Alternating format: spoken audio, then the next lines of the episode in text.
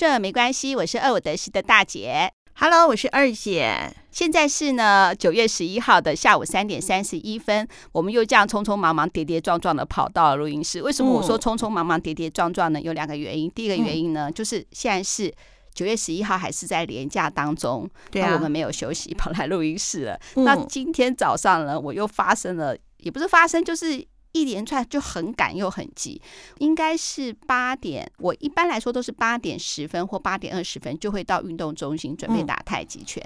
嗯、可是我今天 no no no no 八点大概四十才到。到了以后的话，我就一面打拳一面看说，哎，怎么二姐还没到呢？那二姐为什么你还没到啊？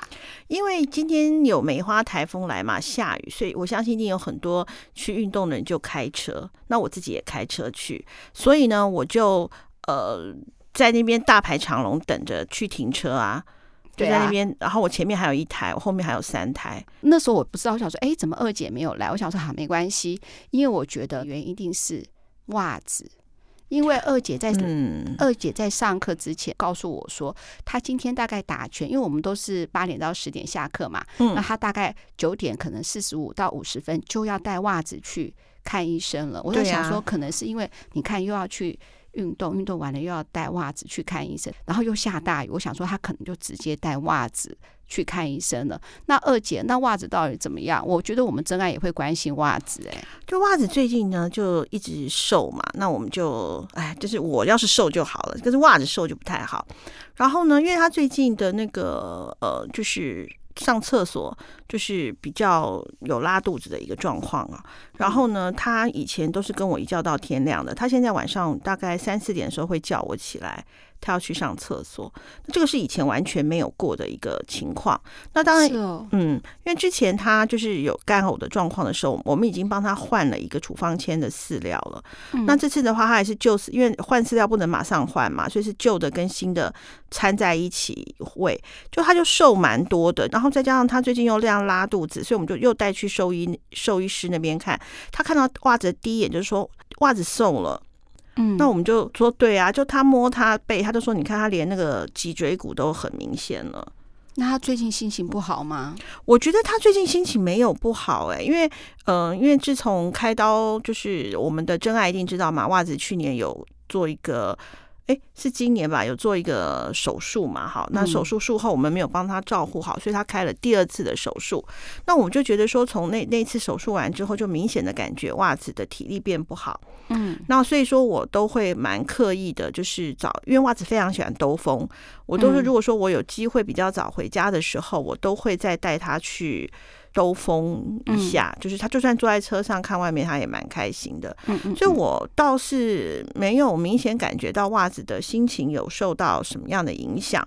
我觉得比较受影响的是，应该是我们家的那个胖胖精。他比较受影响，为什么？因为胖胖精最喜欢的是我女儿啊。哦，她去上海了。对对对，嗯、所以说，嗯，那一个礼拜就看到胖胖金会在他的那个女儿的房间在那边走来走去啊。哦，对对对。嗯、那现在他，我觉得，因为我们并没有变换环境嘛，那胖胖金睡觉的地方也是还是一样，是我女儿的瑜伽垫，所以我觉得，呃。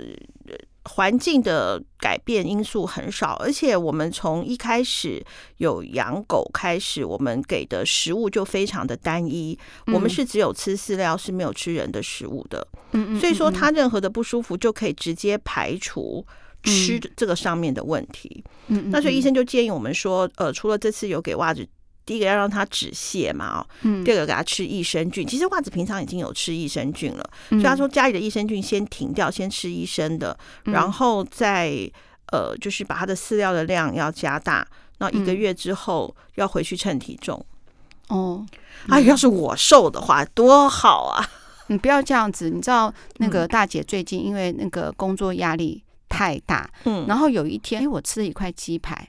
然后我想啊，吃完鸡排就是热量很高嘛，刚好今天要去运动，就去运动，结果也没有不舒服哦。啊，突然呢，我就吐了。嗯啊，我真的觉得胃很胀，不舒服，我就吐了。吐了之后呢，哎，我也没有吃什么药，好像就好了。有的时候，因为你平常如果是没有吃这么油腻又是炸的东西，有时候可能消化不良，有时候吐反而好。哎，把那个东西吐出来反而好。那但是我隔天。嗯，说没有吃药，应该也算是有吃药，因为我还是吃了一些保健肠胃的一些药啦。哈、嗯。然后只是说我刚才说没有吃药是指我就没有去看医生嘛。然后过了几天以后，我就觉得还是怪怪的，而且我之前因为我的肩颈不舒服，嗯，有一天我不是跟二姐你讲嘛，我躺在床上，嗯、然后突然觉得哇，我的那个正后面那个脖子的地方，我觉得好痛哦，痛到我觉得我是不是要中风或大落枕，可是落枕感觉又不太一样，对。结果后来呢，我就上网 Google。虽然二姐跟我讲说，或者是大家都知道说身体不舒服不要用 Google，直接去看医生。嗯，Google 以后就发现自律神经失调。嗯，然后我就在想说，那狗狗有没有可能也是因为自律神经失调呢？因为环境的改变啊什么？比如说，我们也知道袜子最爱你了，那有没有可能有一点点的原因，也是因为你女儿去上海呢？我不知道这个原因有没有啊？或许有，但是因为我儿子也在陪他嘛，袜子是我儿子的最爱嘛，嗯，所以说我觉得我们要面临到一个，就是第一个就是袜子过了中秋，因为中秋节是袜子的生日，嗯，他就是年纪大了啦。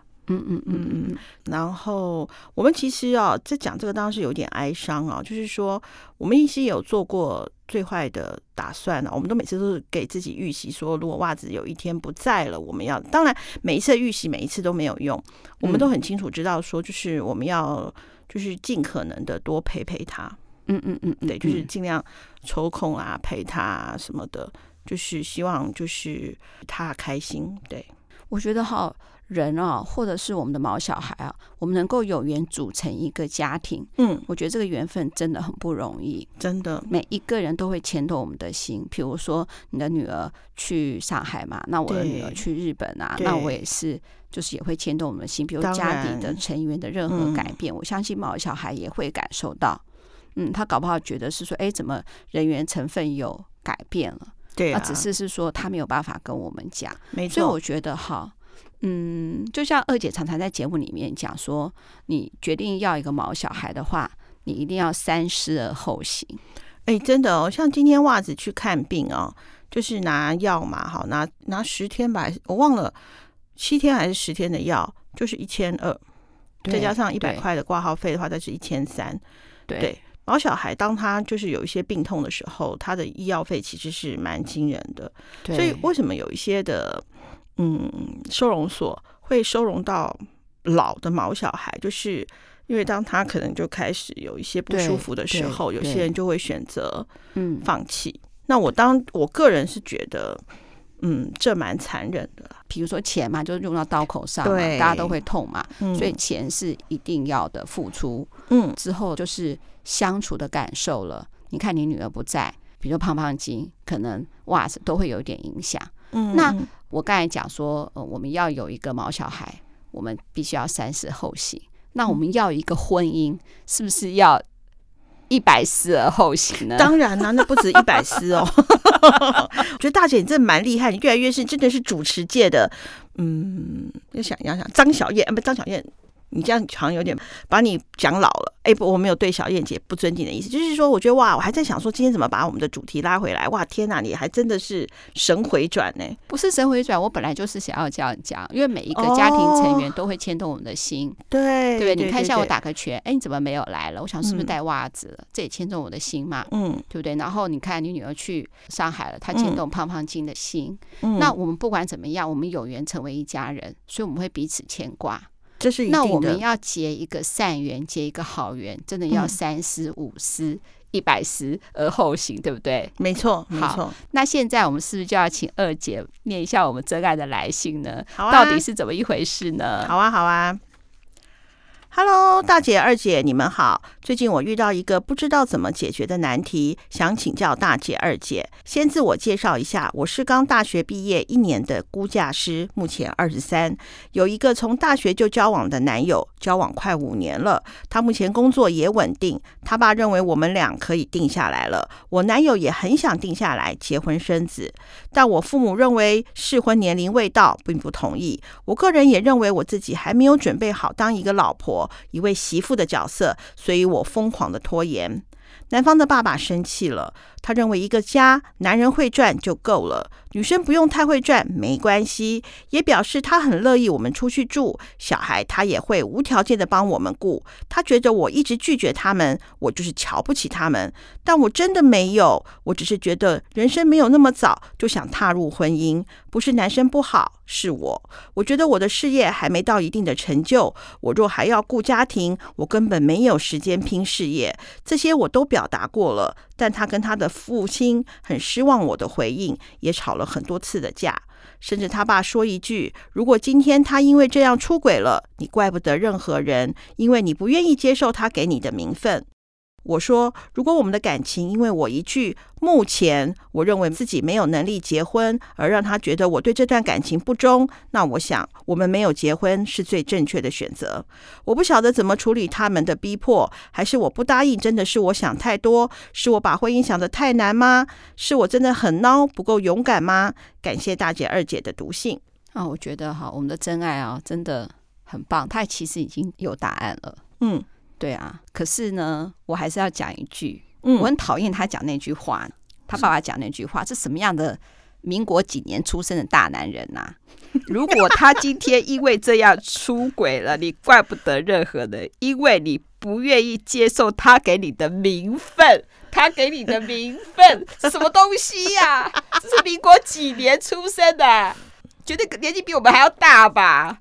什么叫做名分？谢谢你给我一个名分，他是君王哦。我给你一个妃子的名分，我给你一个皇后的称号，这什么东西呀、啊？我看到这个东西很气耶，二姐。我不晓得哎，我先讲一个哈。如果说你很珍惜这份感情，那我们就如果说勉强自己先做小伏低一下，你要不要请你的父母出面啊？就是说跟他们讲一下，说是你希望能够再缓个两三年。嗯啊、呃，不是，因为我不知道为什么他爸会觉得说你看不起他们。我觉得为什么会这样子，啊、这个我是不太懂。因为他一定跟他表达说，嗯、呃，我现在是一名估价师，我对我的事业、我的工作还有所期待，还有所投入。那他爸爸大男人就会觉得是说，干嘛？你怕我们养不起你吗？哦，你看不起我们吗？你为什么要这么在乎你的工作？笑死人了！工作又不是只有钱，它带来的成就感，嗯，跟满足感。跟自信心、跟生活圈、跟交友圈，嗯，牵扯的东西太多了。因为工作还可以衍生出，比如说好了，美食的同好啊，运动的同好啊，嗯，比如说插花的同好啊，嗯，这是我经营我除了出社会之外，我重要经营人脉很重要的一个关键，很重要的一个领域。哎，对啊，什么叫做是说，因为这样子的话，就是看不起你，所以他爸爸。真的很大男人主义，而且其实我们的真爱，你想一想看哈，你跟你男朋友相处的时候，他一定也是很大男人主义。哎，在这里头这封信里头没有提到这个男方的妈妈哈，嗯，你就去看他妈妈的下场。对，当用下场这个字有点话有点重，就是你看一下你未来婆婆她在家里的地位，对，那可能就是你日后的写照。可是我觉得二姐，你刚才讲了一段，就是我没有想到的。其实我们说到这个来信，如果说我们自己的小孩哈，我会叫他快点跑。你一定舍不得这段感情，你知道爱到深处会无怨尤，你一定跟他 难分，对，难分难舍，一定很难割舍。我绝对知道。可是哈，我们已经到了五十几岁了哈。我们就会想说，如果是我们自己的女儿的话，真的这个人真的不能嫁，好恐怖哦。可是你说了哈，我敢这样直接回我们的真爱吗？是我们的真爱，难道我们不怕是说我们让他错过一个好姻缘呢？怕，只不过是这封信而已。你会不会下了不好的一些建议呢？对，所以我觉得你刚才讲的那那个是关键呢，我都没有想到。就是当我们有的时候不适合表达自己的意见，或者是我们已经表达了自己的意见，如果对方还是没有办法了解的时候，我觉得二姐讲的关键，你可以用第二方、第三方来做缓夹。其实我很想嫁你，是我爸爸妈妈不同意，我爸爸妈妈说不行。我爱你爱的，就是想要嫁给你，就是你了。但是我爸爸妈妈不同意，哎，这个时候对方的心情就会不一样了，就不会像你这样字里行间，你刚才提到男方这么多的纠结了，你说对不对？对啊，或者是说，如果你也觉得真的是想要给对方一个交代，但是不想那么快步入婚姻的话，或许订婚也是一种方式了。只是现在不知道订婚有没有什么法律的法律的约束。我觉得他们男方一定不不会觉得是只有订婚就可以结束。那就让父母，因为他的意思就是，他不是说我要给你一个名分，也就是说，他希望接下来的路要往后走，就是生小孩，真正的组成一个家庭。我干嘛要订婚？不需要啊！我儿子这么优秀，我们家这么棒，对不对？我要找女人还不容易吗？我今天我儿子愿意给你一个名分，我他讲太多次，我觉得好像不太好，但是就心里着急啦。他这个男生如果跟他一样大的话，这个男生目前也才二十三岁，哎，对啊，二三二四吧，对对对，就可能大个一两岁吧，可能顶多。对哦，也想结婚呢，对啊，比较少。对，可是他就是想结婚，那你这样是很称赞那个男生哦？没有 没有啦，我是说，我不是这个意思，我是说，现在通常很多男生都没有想要那么早结婚，很怕承担责任，因为我觉得他是受他父亲的影响。我也觉得，嗯，这影响很大。那你看哦，每个真爱都像等于是比我女儿还小个两三岁啦。其实我收到信之后哈，我就想了很多，我觉得我还是先回他。嗯，那我先念一下我的来信。好。八月二十九号收到来信，让我想了好多天。我一直在想，如果是我的女儿，好不容易鼓起勇气吐露心声，告诉我这段感情要怎么处理的话，我会怎么回答她？我第一个念头是快分手。我的女儿这么好，值得遇到更好的人。第二个念头也是快分手。爸爸和儿子都那么大男人主义，以后还能尊重我女儿吗？第三个念头，若是沟通不解，不惜分手。重要的是，我现在不想结婚。人生有很多阶段，如果我没有准备好，那么迎来的任何人事物对我来说都是责任与负担。但是后来我想一想，哈，如果三十年前还是二十几岁的我呢？我静下心来的时候，我就发现我一定舍不得这段感情。过往的甜蜜点点滴滴会让我放不下。很多人都说结婚需要一点冲动。但是重点是心里想结婚，只是不知道未来的路会有什么样的困难。为什么不想结婚，并不是不爱，不想在一起。如果对方爱你，愿意从你的立场去想，愿意体谅你，那应该让男方去跟他父母沟通，不应该是你。两个人的未来是掌握在你们两个人的手上，不是单方面的责任。希望你跟你的男友多沟通。大姐心里永远支持你这个勇敢面对问题的女生，我们一定会为你制作一集专辑《爱你的大姐》上。哦，你回的好棒哦！我没有，我每次觉得你回信都回的很有人生睿智，哎，很像那种古时候的智者。没有，没有，没有，没有。可是我觉得你讲的对，她一定有跟她男友沟通，一定有，所以才会有这封信嘛。可是我忘了，就是你刚才一开始破题就讲的，她可以用她父母。当一个算是挡箭牌，也让自己想一想，是说，哎，当夫妻或是啊，就未来假设是夫妻哈，碰到意见不同的时候，男方是怎么去沟通的？因为这是第一件事情嘛。结婚了以后，比如说好了，什么时候生小孩又是了，生一个生两个，好，这样先要买房子，用谁的名字，然后之后的贷款怎么付，这都需要沟通的。那他怎么去跟他父母沟通，或怎么跟你沟通，怎么处理事情？我倒觉得这是一个很好检视，算是一个提前检视双方关系的一个很好的一个机会。对，我真的觉得你讲的很棒诶，我当时找父母，我觉得那个只是缓兵之计。但是呢，我觉得大姐讲到了整个问题的核心，就是他可你可以借由这一件事情来看看他是怎么沟通，怎么解决掉你们。这么大意见分歧的时候，他怎么处理这件事情？他怎么去让他的父母哦，他的爸爸、他的妈妈接受你有不一样意见的时候？同样的，你也可以借由这件事情来看，就是当你们有，就像大姐刚刚讲的，其实如果结婚之后，人生当中会面临到非常多、非常多的沟通的问题，比方说小孩的教养问题，对于金钱的处理方式等等，都是都需要沟通，都需要大家一起坐下来好好谈。在不同的意见里头，寻求相同的共同的认知。那我觉得刚好就是利用这一次，你可以来好好的审视一下，说，嗯、呃，他怎么处理这件事的。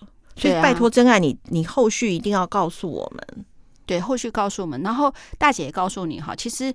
大姐看过很多夫妻嘛，夫妻他沟通的方式不一样，嗯、过程也不一样。嗯，像我认识一个好朋友，她这对夫妻是怎样？就是当她跟她老公有一些意见的分歧的时候，只要她老公跟她讲说：“那你到底要的是什么？”她说：“我要什么什么。”她说：“好，那我知道，中间你就不用管了。”就我那个朋友还真的不用管哦。我她老公这么有 guts。比如说，他说过年的时候哈，就是不要一次都要回去七八天，然后他提早请假，然后小孩功课又很难顾啊，或什么像这种，比如生活的琐碎的事情的时候，然后你可不可以跟跟妈沟通？然后他就会说，可是那边很多亲戚啊，我们一年就回去一次啊，这么远啊，他希望就是要这么久，而且她老公就是希望是说，嗯，他老婆也要参与，就是整个家族的大扫除啊什么。那他老婆也不是不参与，只是参与这个东西要花太多的时间，他对自己工作也很难交代。那每次都吵架，可是他们为这个事情就沟通不果嘛，就是细节要处理，就是没办法，两个有共识的时候呢，她老公后来都会问她说：“好，那你告诉我最多的极限是怎样？”然后她就说：“好，我就是七天没有办法，但是我觉得五天我可以。”嗯，好，她老公说：“好，那就五天，以后就是五天了。”嗯，虽然她每次都看到她回去的时候，嗯，她那个小姑大姑对她的眼神都很奇怪。嗯，大家就不用管了，她也不知道她老公怎么处理的。可是我们有时候会要求，在沟通的过程的时候，可能会要求太多。嗯嗯，不但要这个结果，过程都要我们满意。嗯嗯嗯，没办法尽善尽美嘛。嗯，那我就必须要承担这个，所以他也不听不看不想，反正就至少他五天，他就可以回来了。我觉得这就是个沟通的艺术，就是人与人沟通很难啊。第二对夫妻呢是。男方女方都喜欢是说用循序渐进的，嗯，也就是说呢，呃，我举前面这个例子好了，嗯嗯，他们没有办法每次五天，嗯，所以每一次他们都会协调，因为年假休假去讨论如何维持五天，嗯，慢慢慢慢慢慢修正。嗯，然后慢慢慢慢慢慢让对方家族亲戚去了解，没有办法一次到位的时候，嗯，可是他可以接受这样的过程，因为人都需要一次到位嘛，对不对？当然，就像我们真爱，就二姐也讲了嘛，谁有负债，好拍板多少差多少两百万就有了，大家都希望这样，我们要先中乐透，可是事实上是不行的嘛。对，好，我看到结果过程我就不管了，有些呢就是我有这个过程，但是我要。就是忍耐，嗯，好，前面两对夫妻都是有共识的，就是大家可以知道这个过程，愿意有一样的价值观，愿意往前走。那第三种夫妻呢，嗯，就是呢完全无法共识，你给我结果，我要过程，我有过程，可是我又急着要结果，嗯，这就不好了，这就会呢产生所谓的摩擦，那这个夫妻就一定吵架。差不多夫妻沟通就是这样子。哎，我觉得大姐你今天回信回的好棒哎。有吗？真的，我觉得你今天是智者。谢谢，我一直都是智者。你是我人生生命的导师，没有二五得十的灯塔。没有，我跟你讲，因为最近啊，我们真的联络太多太多的人事物了。嗯，因为我们要串联很多节目嘛。对，嗯，那每个节目的想法，我就觉得好像夫妻的沟通哦。嗯，有些节目他就很想要知道过程。嗯，那我们认为我们拿出成果已经很棒，那对方应该可以接受。可是有些节目就觉得说，哎，不重视这个结果，我要的是我们之间的沟通。嗯，所以这个时候我们就要静下心来说，先看对方到底要的是这个结果，嗯，还是要的是这个过程。嗯，你先厘清，差不多是这样。其实我觉得夫妻也是这样，因为很多夫妻就觉得说啊，我都不想想这么多，就看你要的是什么。不管是结果或过程，我觉得还有一个部分就是慢慢来，嗯，绝对不可能一天两天。说真的啦，嗯、我的女儿，我也不希望说好发生这种事情，立刻跟男朋友 say 拜拜。对啊，因为我觉得他一定还有非常非常非常多的优点，是你们两个才走下去。对、啊，也是因为发生这些事情，也让我们真爱不舒服，依然愿意写信给我们。呃，大姐、二姐想说讨论一下，就是放不下这个感情嘛。没错，对啊。那我们也不希望是说，嗯、呃，就是看着哈，对啊、呃，就算是成家立业的儿子好了，你你希望看到你的儿子跟媳妇大吵吗？不希望。做这个婆婆你也觉得很很不开心嘛。不管你对这个媳妇的感受怎么样，嗯，总是是觉得啊，我的儿子跟媳妇，那我们自己的女儿也不希望是说她跟男朋友就分手了嘛，嗯，所以我们就慢慢处理。但是慢慢处理的话呢，除了就是说我相信我们真爱一定跟男朋友沟通，可以先请爸爸妈妈这个挡箭牌，但是先不用爸爸妈妈先出面。好，免得爸爸妈妈搞不好又有一些新的意见给你。嗯嗯嗯、你可以就是说说一个爱的谎言，告诉他说：“我爸爸妈妈不需要那么早结婚。”啊，先把爸爸妈妈拿出来当挡箭牌。虽然其实他爸爸妈妈也表达了意见啦，嗯，但是你可以就是再加一点嘛，说：“哎，我爸爸妈妈真的对你印象非常的好。”嗯，好，但是呢。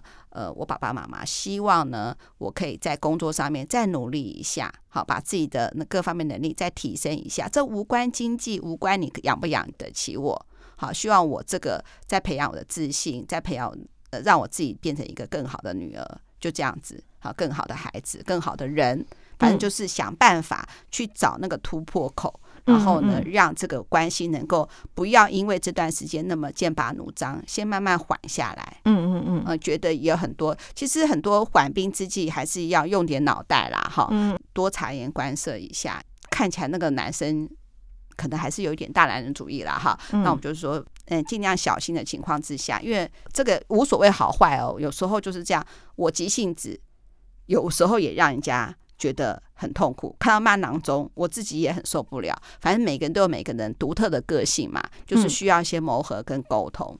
嗯，不过他们已经交往五年了啦，我相信这个男生一定他也有很多的优点，才会交往这么长的时间嘛。对啊，对啊，对，大学都在一起。对，只是说面临到就是。嗯，怎么讲啊？就是婚姻这件事情。不过我觉得你遇到现在就发现这件事情，我真的觉得很好哎、欸。就像大姐刚刚讲的，可以借由这一次的沟通，能够了解到说，当你们因为你们之前在谈恋爱的时候，要沟通的是，可是今天去哪里吃饭啊？明天怎么过那个情人节啊？怎么怎么这个那个跟同学聚餐啊，或是怎么样？沟通的事情可能都非常的小，小小的妥协都无所谓。但是刚好遇到这件事情是蛮大的一个沟通，你也可以看看。说你们沟通，平常的沟通，还有彼彼此愿不愿意为对方做一点点的调整，我觉得都可以借由这件事情来去审视一下你们这段关系。哎，我觉得很好，遇到这件事情很好。